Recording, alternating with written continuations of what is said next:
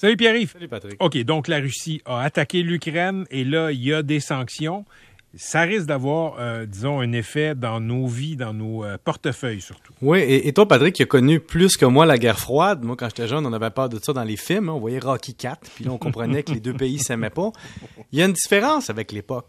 L'époque, aujourd'hui, elle est mondialisée. Avant 1991, c'était une autre réalité, mais aujourd'hui, Disons que la meilleure façon que l'OTAN et les autres pays ont décidé de contre-attaquer la Russie, c'est de dire OK, vous faites quelque chose d'inhumain, mais nous, on va contre-attaquer avec l'arme qui fait mal, c'est-à-dire l'économie. Et donc, oui, aujourd'hui, les marchés se sont agités un peu. D'ailleurs, vos placements ont monté descendu pour revenir dans le vert. Mais si on regarde ce que ça va donner, et là, on, a parlé euh, du, fameux, du fameux SWIFT, la Society for Worldwide Interbank Financial Telecommunication.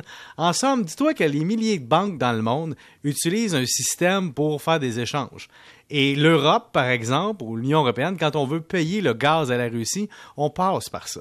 Et donc, ça, c'est la menace que Joe Biden ne veut pas exécuter parce qu'il se dit si jamais on commence à expulser la Russie de ça, on nuit à certains échanges aussi. On ne sait pas ce que ça va faire avec C'est sûr que tu te fais mal dans les pays de l'Occident si tu te mets à imposer des sanctions comme ça. Là. Oui, parce que tu ouvres une boîte de Pandore en disant l'Union européenne, pour payer ses importations de pétrole et de gaz à la Russie, il va falloir trouver un autre moyen pour payer. Est-ce qu'on va arrêter d'importer du jour au lendemain? Je suis pas sûr. L'Amérique va-t-elle être complice de ça? Ben, tu peux dire aussi, Pierre-Yves, j'imagine, regarde, il y a une exception pour le gaz et le pétrole. En même temps, la Russie peut dire, ouais, on peut pas faire une sais, avoir le ben, beurre, l'argent du beurre. Donc, oui, tu as raison, sauf qu'il y a déjà des conduits. Ils vont se priver de revenus? Puis, tu sais, comment, comment ils vont payer le gaz sans SWIFT? les SWIFT, là, ça représente. Oui, c'est quoi SWIFT? Ben, SWIFT, c'est le système où que les banques se parlent entre elles dans le monde. Donc, ça représente en Russie 1,5% de toutes les transactions de SWIFT. Donc, le système interbancaire va survivre. Mais la question, c'est est-ce qu'on veut faire mal à tout le monde qui interagit avec la Russie d'un coup? C'est pour ça qu'on se garde cette arme-là en même temps. L'autre point, c'est de dire, OK, on peut agir autrement. Donc, c'est-à-dire, par exemple, quand on regarde ce qui se passe, c'est dire, est-ce qu'on va se priver euh, de, blé? Est-ce qu'on va se priver de toutes les matières premières que l'Ukraine produit? Parce que là, c'est quand même important. Hein? L'Ukraine, c'est un pays de matières premières. C'est de la vieille industrie. Et, ça influence aussi le prix du pétrole. Donc, le prix à la pompe, Patrick, était déjà élevé. Puis qui était déjà pas mal hum, élevé hum. à cause de l'inflation, à cause de tout ce qui se passait. Mais les barils de pétrole augmentent aussi. Et donc, tout ça, c'est interrelié. Par exemple, en Europe, 47% euh, du gaz naturel qui vend en Union européenne, ça vient de la Russie.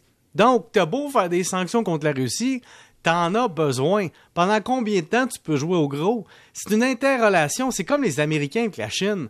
Ils peuvent pas partir en guerre. Oui, euh, attends, attends, attends. Oui, t'as raison, mais la Russie est pas le colosse que la Chine est non plus.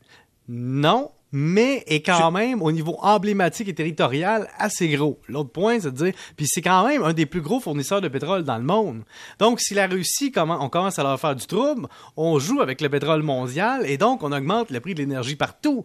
Si tu augmentes le prix de l'énergie partout, qu'est-ce que ça fait? Ça augmente les coûts industriels, ça augmente les coûts domestiques des gens chez eux. Et donc, au total, tout le monde va payer le prix de cette guerre-là. Donc, au-delà qu'on a du sang sur les mains si on n'intervient pas, si on laisse ça aller et on fait des blocages économiques et des blocus maritimes, on paye le prix autrement.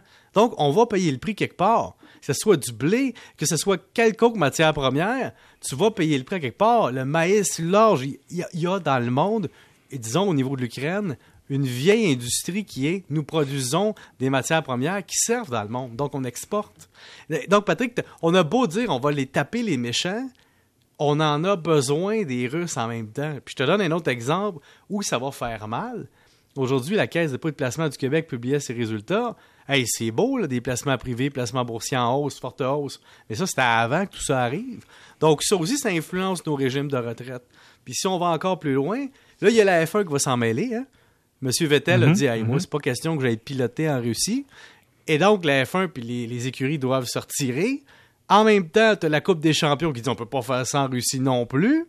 Et donc, toute cette gang-là, qui est du marketing sportif, qui est des apparences mondiales, ça aussi, ça devra couper la Russie. Et donc, on va se retrouver avec une Russie qui va s'isoler d'un point de vue de modernité.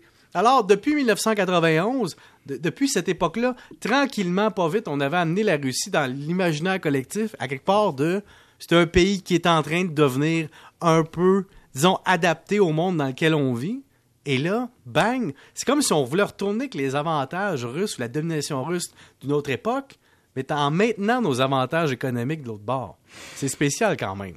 Intéressant. Hey, euh, on est jeudi, donc c'est ton dernier jour de la semaine. Oui. T'es pas là demain? Non, je vais faire un, votre jeu de redis, mais tout seul. C'est vrai, hein? T'es, t'es un peu en isolement, toi, là. là. Moi, je suis en isolement jusqu'à demain officiellement. J'attends les résultats de mon fils et de tout le monde. Ta voix est meilleure qu'hier. Oui, hein? Mais hey, j'ai reçu un appel hein, de, de players, euh, du Maurice, toute la gang. Ils voulaient m'engager hier. Non, ils n'ont plus le droit de faire de la pub. C'était une blague. Salut. Salut, Patrick. 17h37.